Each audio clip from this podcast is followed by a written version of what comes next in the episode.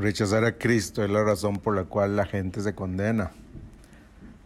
No es por los pecados que cometemos, porque todos pecamos de alguna manera.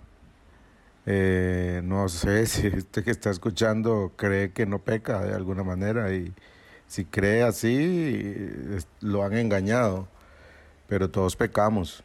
Entonces, no es por los pecados que cometemos, es por rechazar a Cristo. El problema es que algunos creen que cuando levantaron la mano en, un, en una reunión evangelística o cuando supuestamente le recibimos y mientras cumplamos con ir a la iglesia, servir en ella, orar y ofrendar, bueno, y no incluir leer la Biblia porque tengo que, que ser sincero, hay un montón de creyentes que no leen la Biblia todos los días y que no conocen de la Biblia mucho.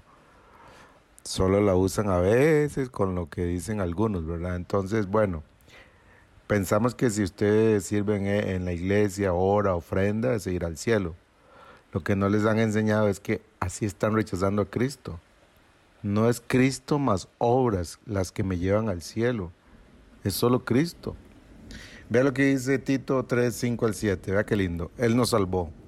No por las acciones justas que nosotros habíamos hecho, sino por su misericordia. Nos lavó, quitando nuestros pecados y nos dio un nuevo nacimiento y vida nueva por medio del Espíritu Santo. Él derramó su Espíritu sobre nosotros en abundancia por medio de Jesucristo nuestro Salvador.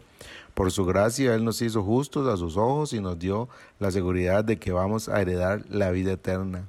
Cuando yo leo un texto como este, pregunto, ¿qué más falta? Y no falta nada, es que lo hizo todo. Él cambió nuestro corazón, nos hizo personas completamente nuevas, pero no nuestro pecado. O sea, Él lo hizo todo.